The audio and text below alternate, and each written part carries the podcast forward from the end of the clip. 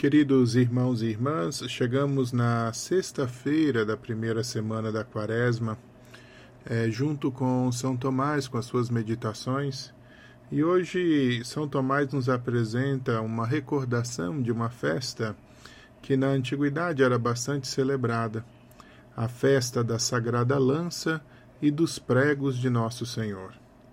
E a inspiração de São Tomás vem do Evangelho de João, o capítulo 19, versículo 34. Um dos soldados abriu-lhe o lado com uma lança e imediatamente saiu sangue e água. Ouçamos então com atenção hoje o que nos diz Santo Tomás. O Evangelho, de propósito, diz abriu e não feriu, porque pelo lado de nosso Senhor nos foi aberto um portão para a vida eterna. Depois disso tive uma visão, diz o livro do Apocalipse, capítulo 4, versículo 1, vi uma porta aberta no céu. Esta é a porta aberta na arca, pela qual entraram os animais que não iriam morrer no dilúvio. Mas esta porta é a causa da nossa salvação. Imediatamente saiu sangue e água. Algo verdadeiramente miraculoso, que de um corpo morto, no qual o sangue se coagula, jorre sangue. Isso foi feito para nos mostrar que, pela paixão de Cristo, nós recebemos absolvição plena uma, uma absolvição que é de todos os pecados e de toda a impureza. Nós recebemos essa absolvição dos pecados através daquele sangue que é o preço da nossa redenção. Não é por bens perecíveis como a prata e o ouro que tendes sido resgatados da vossa vã maneira de viver, recebida por tradição dos vossos pais, mas pelo precioso sangue de Cristo, o Cordeiro imaculado e sem defeito algum. Nos explica São Pedro na primeira carta, capítulo 1, versículo 18. Nós fomos limpos de toda impureza através da água, que é a pia da nossa redenção. No livro do profeta Ezequiel está dito: Derramarei sobre vós águas puras, que vos purificarão de todas as vossas imundícies. No capítulo 36, versículo 25. E no profeta Zacarias está dito: jorrará uma fonte para a casa de Davi e para os habitantes de Jerusalém, que lavará os pecadores e a mulher impura. Zacarias 13, 1. E assim, essas duas coisas podem ser consideradas em relação a dois sacramentos: a água ao batismo e o sangue à Santa Eucaristia.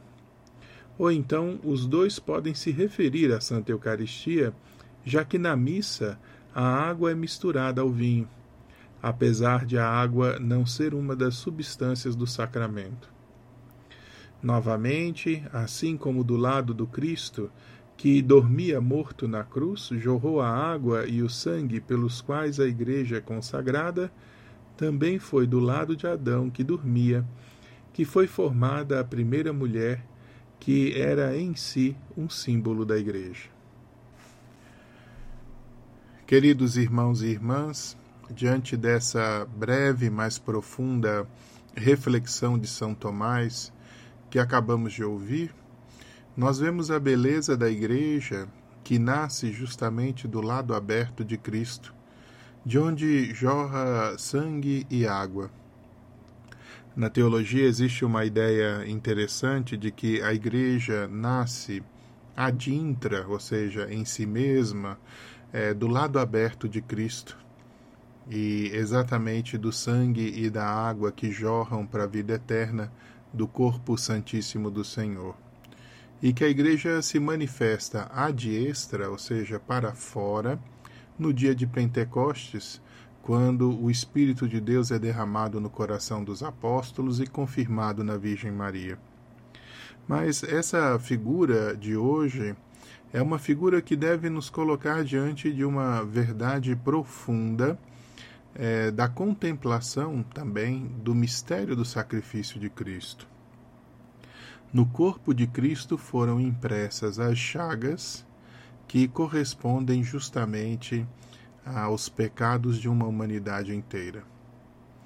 Eu tive oportunidade várias vezes de ir à Terra Santa, levando os peregrinos também para conhecer né, os lugares santos, os lugares por onde o Senhor passou. E sempre que entramos ali na Via Sacra e fazemos esses passos de Jesus, é, me toca muito a ideia de que as chagas de Cristo estão ali justamente como uma expressão da ofensa que nós causamos a Deus.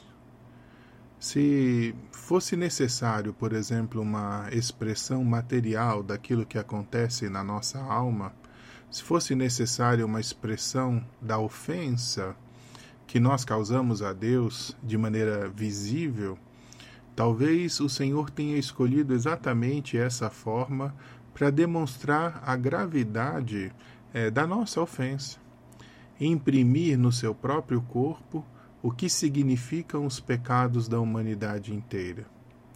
O profeta Isaías dizia isso, né? Tão desfigurado estava que não tinha mais aparência humana. Quando eu penso nessas coisas, eu penso em Deus que também, embora manifeste a sua grande misericórdia e seu amor por nós, nos traz também é, com muita clareza e muita verdade é, a consequência ou aquilo que causa é, em Deus a ofensa do nosso pecado.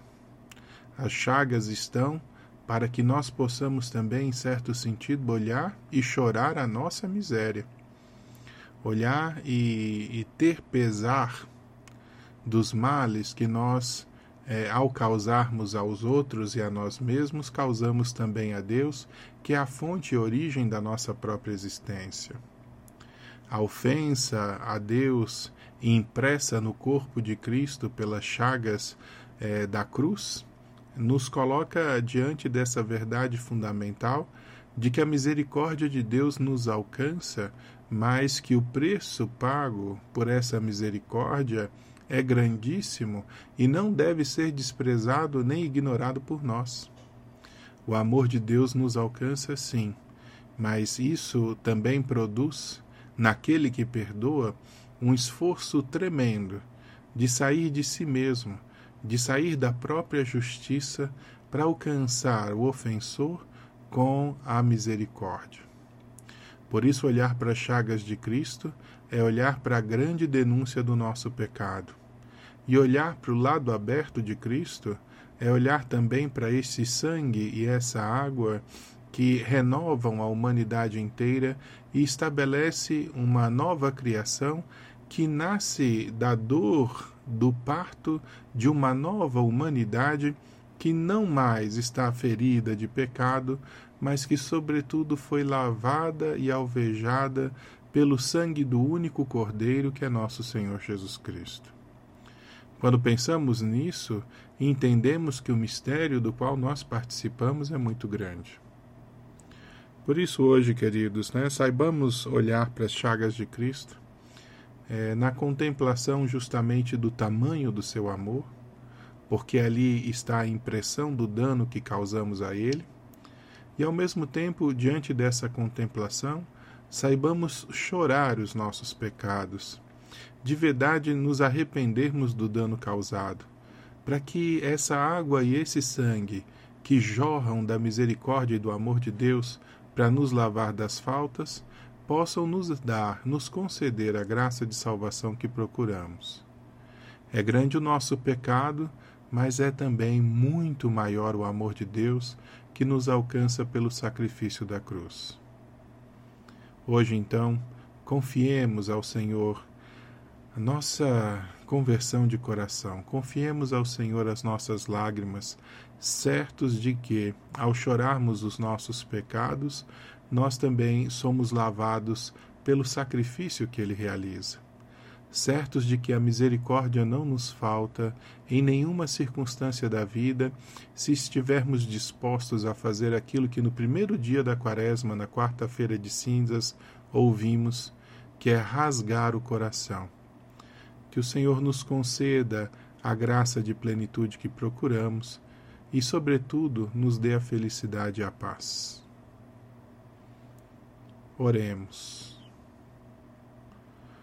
Olhai, Senhor, com bondade para estes vossos filhos que hoje suplicam a sua bênção. Dai-nos, Senhor, a graça de poder corresponder na vida a tamanha misericórdia que nos alcançou. E que nós, chorando os nossos pecados, possamos verdadeiramente nos alegrar com a verdade da misericórdia e da salvação. O Senhor esteja convosco. Ele está no meio de nós. Abençoe-vos o Deus Todo-Poderoso, Pai, Filho, Espírito Santo. Amém.